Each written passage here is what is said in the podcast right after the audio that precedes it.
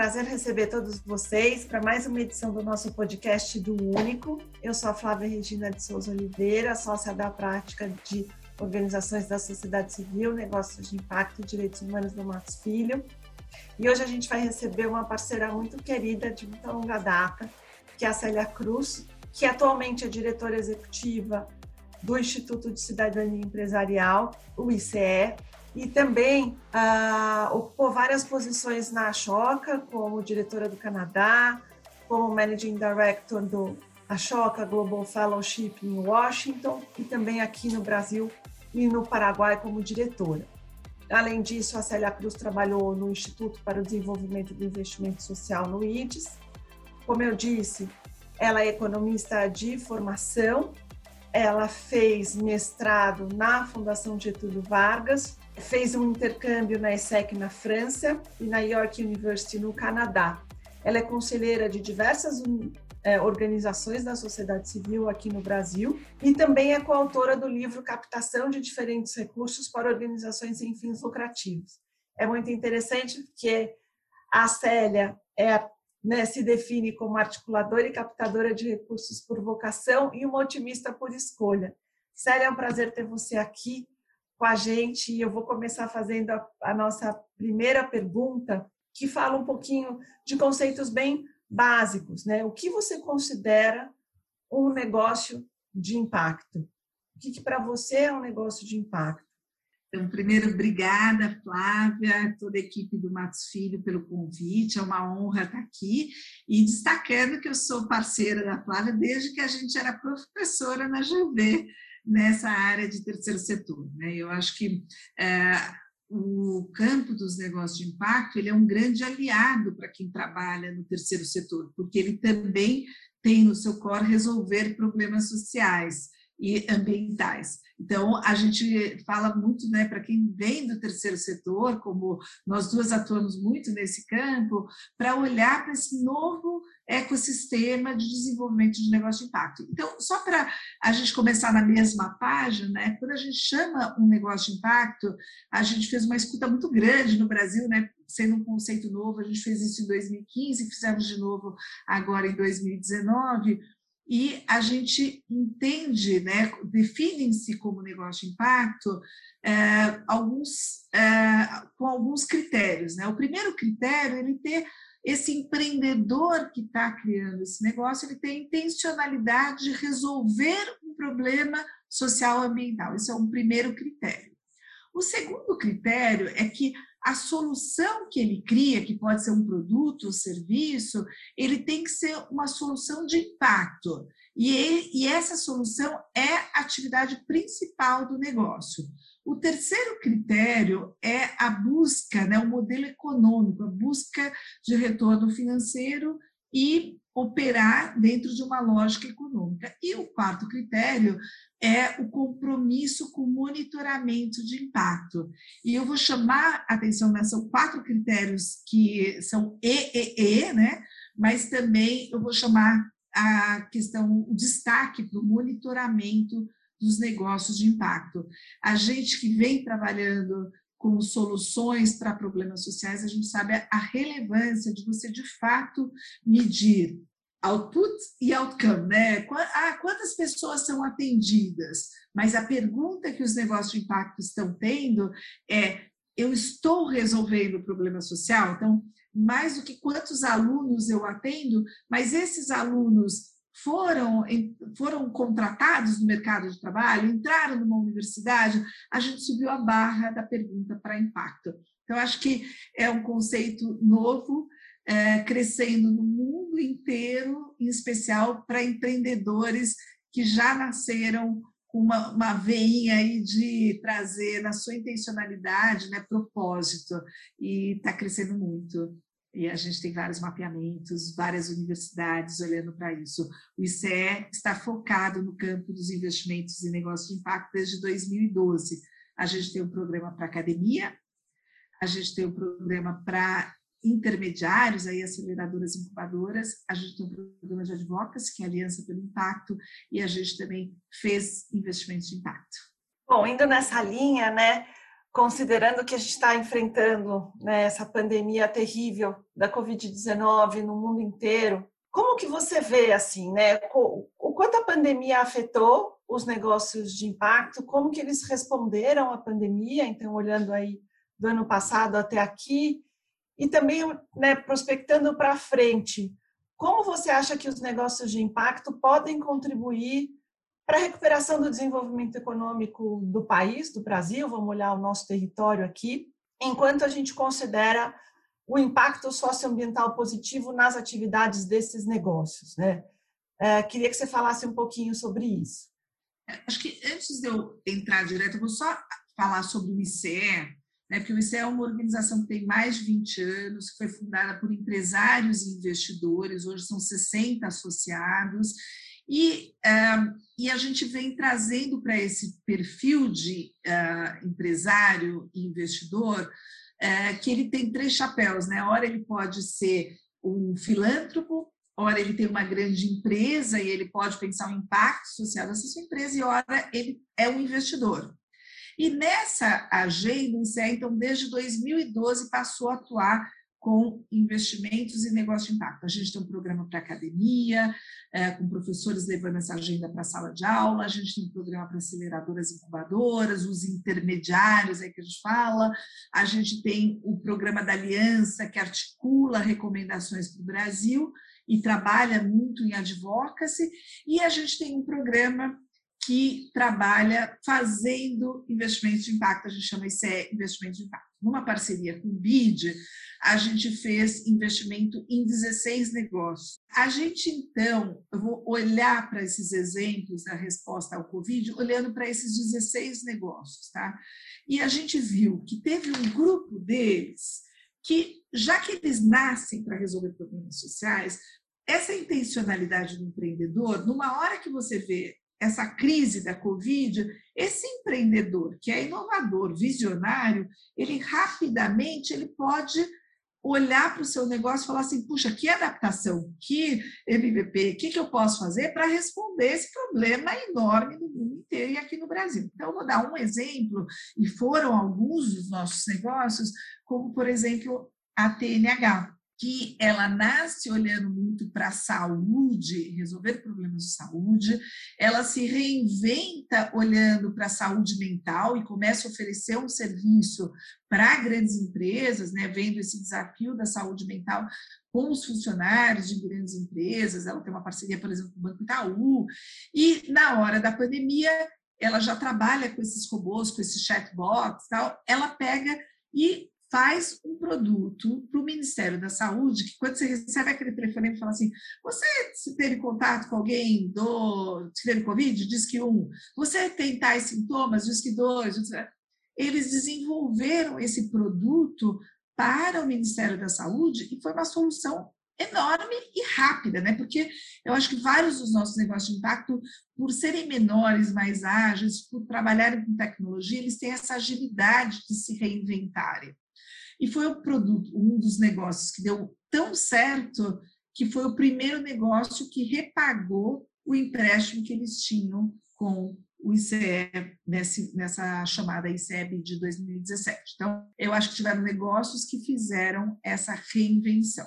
Tem um outro grupo de negócios que sofreu muito porque não conseguiu se adaptar né? Então, eh, seja porque trabalhava muito próximo de populações como eh, que fazem reciclagem materiais, de materiais, eh, né, cooperativas de materiais reciclados, tal, trabalhando com isso, foi uma população que sofreu demais, né? porque não podia mais ir para campo, não podia trabalhar com o lixo, o lixo tinha um risco enorme, então tiveram que né, ir até mesmo para a doação para essas comunidades em que eles atuavam. Por exemplo, a Recicleiros foi uma dessas que rapidamente mobilizou sua base de parceiros para doar para cooperativas de, uh, dessa população que trabalha com materiais reciclados.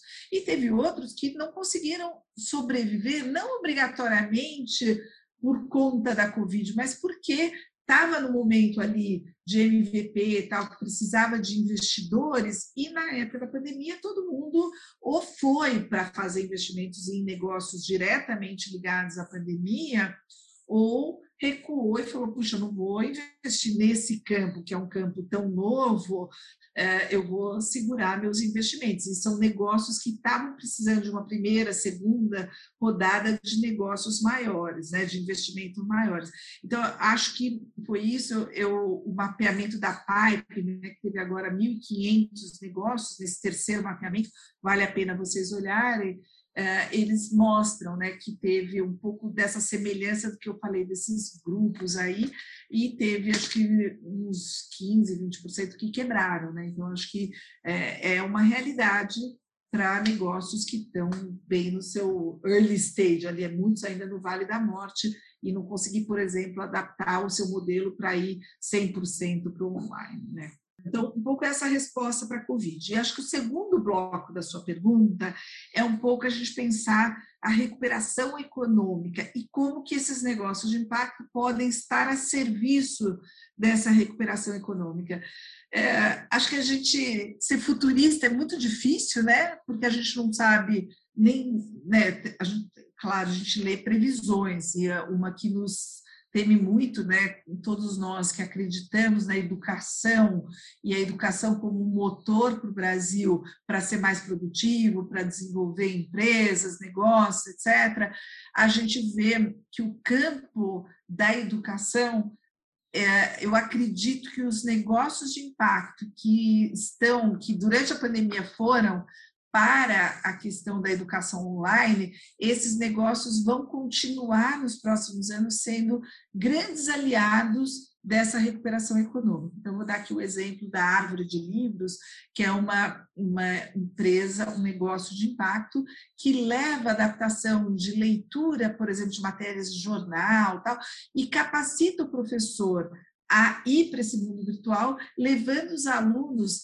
na questão da correção, na questão de é, novas tecnologias para a educação. Esse tipo de negócio que está numa escola pública, patrocinado por uma fundação, ou está numa escola privada, esse tipo de negócio cresceu muito e vai continuar sendo muito necessário nos próximos anos. É, recentemente eu vi um estudo da Letros, que eu também daí estou no Conselho Consultivo, e a Letros já entrou em todas as escolas públicas do governo do Espírito Santo. E o que, que eles fazem? Eles fazem correção, usando o aprendizado né, de professores que corrigem provas, etc. Eles levam para a inteligência artificial e fazem correções. Imagina para um professor corrige milhões de matérias tal. Você tem um aliado como esse, né, na tecnologia que ajuda esse professor a corrigir, a mandar informação. E tem junto com isso também, né, o professor aliado, mas o professor que já vai numa escala de olhar uma dúvida mais específica, ele consegue olhar a classe como um todo, a diretoria consegue olhar a escola como um todo, uma secretaria consegue ter dados para melhorar os indicadores de educação no Brasil. Então, eu acho que esses negócios que vão ter tecnologia em saúde, a gente foi para telemedicina, eu que morei no Canadá, eu falo, puxa, eu amava, porque você tinha uma dor em casa e você não ia para o médico, mesmo tendo médico de família e tal, você conversava com um robô que te punha numa enfermeira que te dava um atendimento em casa. E a gente agora foi para telemedicina total, né? Então, acho que a gente vai ver um crescimento. Imagina para uma população de baixa renda, o custo que não é ela ir no posto de saúde voltar. Então, eu acho que a gente conseguiu olhar em saúde, em educação, em serviços financeiros. Então, eu, eu gostaria muito que a gente fizesse boas reflexões de como que os negócios de impacto podem responder. A Itália lançou um plano que a gente está até vendo de traduzir, um plano para recuperação econômica do governo italiano, utilizando-se dos negócios de impacto como um grande lugar onde o governo pode investir. Né? A gente estava falando do papel um pouco também do governo, ele pode fomentar e ele pode investir nesses negócios, mas ele pode depois ser um comprador. E hoje tem um super risco, ainda estou comprando inovação, que eu não sei se vai dar certo. Então, existe hoje uma geração que tem muito medo ainda né, de comprar de negócios. E aí, como é que a gente vai quebrando esses modelos mentais uh, com tribunal de conta, etc., para que esse campo da inovação com tecnologia, né, você já tem aí o marco legal das startups, tal, possa ser um grande aliado da nossa recuperação econômica, né, Flávia? Mudando um pouquinho aqui a, a, a, a nosso direcionamento, né, a gente já falou um pouquinho da pandemia, de como os negócios responderam, falando um pouquinho de futuro. Vamos falar de algo que está bem na crista da onda aqui agora, que é a agenda ESG. Né? O que, que para você, qual a diferença né, entre impacto e ESG, considerando a agenda ESG, como que você vê ah, o quanto essa agenda pode impactar ah, o crescimento dos, desse tipo de negócio, né? aproveitando a popularização dessa agenda, se isso vai trazer mais investimentos para os negócios de impacto, como é que os negócios de impacto podem desenvolverem até mais ah, o seu business, considerando que a gente tem aí um papel relevante na cadeia de valor, principalmente olhando para o S, olhando para as questões de diversidade, como que você encara tudo isso? Eu vou separar a sua pergunta em dois pedaços. Um lado é o lado do investidor, que está buscando melhores investimentos, e vou separar, então, o que é o investimento ESG do investimento de impacto, e o outro, olhar para uma grande empresa que está criando seu caminho práticas de ESG. Então, se eu olhar do ponto de vista do investidor, que está olhando para um portfólio, ele pode alocar o seu investimento em vários tipos né, de assets. Tal. É, ele pode investir num produto né, num, ou numa ação tal, que de uma empresa neutra, vamos dizer, uma farmácia. Ela não gera nem impacto negativo nem impacto positivo, ela é uma empresa neutra.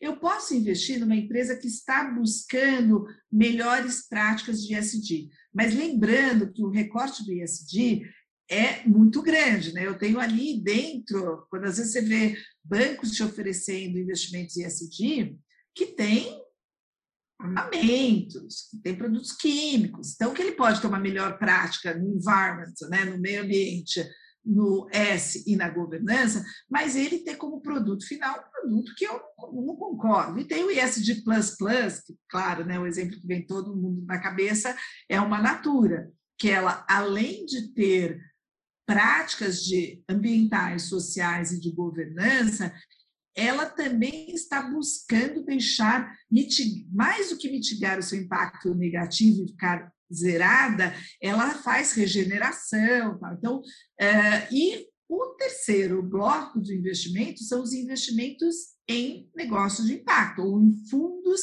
que já estão investindo em negócios de impacto. Então, lembrando que o negócio de impacto é aquele que nasce para resolver um problema socioambiental. Então, uh, comparando com o melhor exemplo do ISD, que é uma Natura, ela nasce para fazer cosméticos e tem as melhores práticas. Já se eu for fazer um investimento em Uh, fundos de investimento de impacto, ele vai estar colocando numa empresa que tem uma solução para educação, que tem uma solução ambiental, para água, para saneamento, uh, para a questão uh, de saúde. Então, é só para você olhar o seu portfólio como um todo, como investimento. Do lado de uma grande empresa que está trilhando o seu caminho ISD, a gente enxerga que os negócios de impacto podem ajudar muito na sua trajetória de melhores práticas. Né? Então, quando você sugere que eu traga né, o exemplo bem da questão de, uh, do social, a gente vê que, por exemplo, quando você olha para a cadeia de valor de uma grande empresa, ela pode estar olhando para dentro, né? Ah, é minha equipe, meu RH, cadeia de suprimento, processos, posicionamento. Ou pode ser a cadeia de valor com desafios externos, a minha comunidade, o meu mercado consumidor, novos produtos e serviços. Vou dar um exemplo específico aí que tem a ver com S, que é, por exemplo, quando eu estou tentando trazer uma equipe mais diversa, e tem uma série de negócios de impacto que estão olhando, por exemplo, a contratação de, uh, de uma equipe mais diversa, com negros. Bom, Célia, tendo em vista que a tecnologia é algo tão importante no, no nosso dia a dia, né, hoje, e também ela se mostrou muito fundamental agora nesse passado recente de pandemia, né, de aulas à distância, home office, teleconsultas, e ela também acaba sendo muito importante, muito relevante para a escalabilidade dos negócios de impacto. Como que os negócios de impacto podem incorporar cada vez mais tecnologia de forma eficiente, sustentável, para auxiliar a relação desses negócios com os investidores e também né, nos beneficiários dos seus serviços. Como a gente pode trazer a tecnologia como algo importante para o desenvolvimento dos negócios de impacto? É, acho que assim, primeiro é importante a gente dizer que nem todo negócio de impacto é um negócio de tecnologia, tá?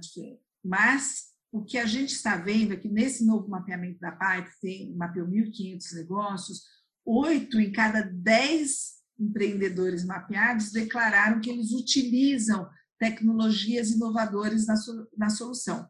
E por vários motivos, né? Acho que um é esse que a, a Flávia falou, né? Quando eu estou querendo escalar a solução, em especial para populações de baixa renda, eu preciso de um produto que ele seja muito barato e atinja muitas pessoas para poder fechar aquele modelo econômico e o modelo de impacto, né, o indicador de impacto social. Então, a tecnologia é uma grande aliada né, que é, leva esse negócio de impacto a ir experimentando cada vez determinadas tecnologias para que, de fato, a solução dela, o desafio que ela está se propondo, seja é, viável. Né? Então, você tem já 31% desses negócios de impacto usando inteligência artificial, big data, internet das coisas, chatbot, biotech, é, na área de serviços financeiros, muitas moedas virtuais, outros que estão olhando com o desenvolvimento de novas tecnologias, né, visão de computação, 3Ds, drones para entrega. Tal. Então, tem uma série de é, tecnologias. Mas, sem dúvida alguma, Flávia, se por um lado isso é uma solução que leva à escala do problema, né, da, da solução, e a um custo barato, o que a gente vê aqui no Brasil, o, existe uma carência enorme de acesso a capacitações nessas tecnologias. Então, muitas vezes o empreendedor fala que ele usa, mas na verdade ele quer usar e ele muitas vezes não sabe ainda utilizar. Então, capacitação é um grande desafio. A gente tem estimulado né, aceleradoras, incubadoras, academia a levar cada vez mais capacitação em tecnologia para que, de fato, esses empreendedores utilizem-se dessas tecnologias. Acho que a gente tem uma pergunta aqui que decorre do fórum, que eu achei muito bacana, uma, uma discussão do fórum desse ano, do fórum de, de impacto desse ano, e aliás, parabéns, o fórum foi fantástico, que fala de uma nova visão, né, de, uma, de uma visão para uma nova economia. Seria baseada na construção desse, de um espaço justo e seguro para a humanidade. Aí, o que permitiria o crescimento sustentável tanto das pessoas e também do planeta. Quais soluções os negócios né, e os investidores de impacto podem propor para contribuir para essa visão? É, eu acho que os, os, negócios têm uma contribuição muito importante, os negócios de impacto, para essa visão desse mundo uh, justo e seguro. Como que você vê isso? É, macro, né, a gente está olhando muito para os fluxos de alocação de capital que a gente pode ter no mundo. Né? E aí eu vou dar um exemplo que o, o Sir Ronald Cohen, que é o grande papa dessa área de investimentos em negócio de impacto, é, que já criou Venture Capital tal, e, e ele criou o Global Steering Group on Impact Investing, que a gente fala que é a ONU dos investimentos de impacto, são já 37 países, e ele fala, olha, o século XIX, quando você media a sua, os seus investimentos, você só olhava para a performance financeira dos seus investimentos. O século XX trouxe a questão de olhar para performance financeira e risco. E o século XXI vai ser performance financeira, risco e impacto socioambiental. E para isso acontecer, ele está estimulando uma contabilidade de impacto, ele está no projeto do Impact Weighted Account com Harvard, para dizer, mesmo que imperfeito, a gente precisa começar a colocar a medição de impacto no mundo. Então, essa economia do futuro, ela vai precisar que nasçam negócios que nasçam para resolver problemas sociais no mundo, mas que também a nossa alocação de capital nessa economia, ela tenha que também levar em conta o impacto da minha alocação. Então, eu acho que a gente está pautando uma economia, essa nova economia, que ela possa é, ser mais justa e sustentável, que a nossa alocação de capital se paute para mais impacto, com mais diversidade, com mais equidade e dentro de um planeta que é limitado. Eu falo que a gente não, não fala mais, a gente falava né, um planeta sustentável, agora a gente já fala um planeta que precisa ir se regenerando para repor tantas perdas que a gente teve. Né? Então, é, e aí eu vou fechar com uma fala que eu achei super bonita da Cida Bento, que é do CERT, e que ela fala assim, é, para essa nova economia acontecer, a gente vai muitas vezes precisar sair do nosso lugar e deixar com que outras pessoas que não tiveram acesso, não tiveram a nossa né, a educação, para que eles tenham um lugar de fala. A gente tem que construir com eles, né? mas tendo uma, uma empatia, um cuidado de garantir que essas falas que não foram escutadas possam ajudar a construir essa nova visão de um mundo mais equitativo, mais diverso e nesse planeta mais regenerado. Acho que é isso, Flávia. Célia, acho que foi um prazer te receber aqui, foi maravilhoso, adorei. Pena que é sempre, a gente sempre acha pouco tempo, né? Quando o podcast está acabando, a gente sempre acha que podia ficar mais um tempão aqui batendo papo. Eu sei que você já deixou uma mensagem linda da Cida Bento, mas se você quiser colocar uma mensagem em um minuto sobre os negócios de impacto e a importância deles no, atualmente e para o futuro, fica super à disposição para você esse, colocar esse um minuto de fala final e mais uma vez super obrigada. Eu acho que se você é um empreendedor que está ouvindo, pense que tem, uma, tem tanta demanda de problemas sociais, traga a sua energia inovadora, empreendedora, visionária, para pensar qual é esse problema social e ambiental que você pode resolver.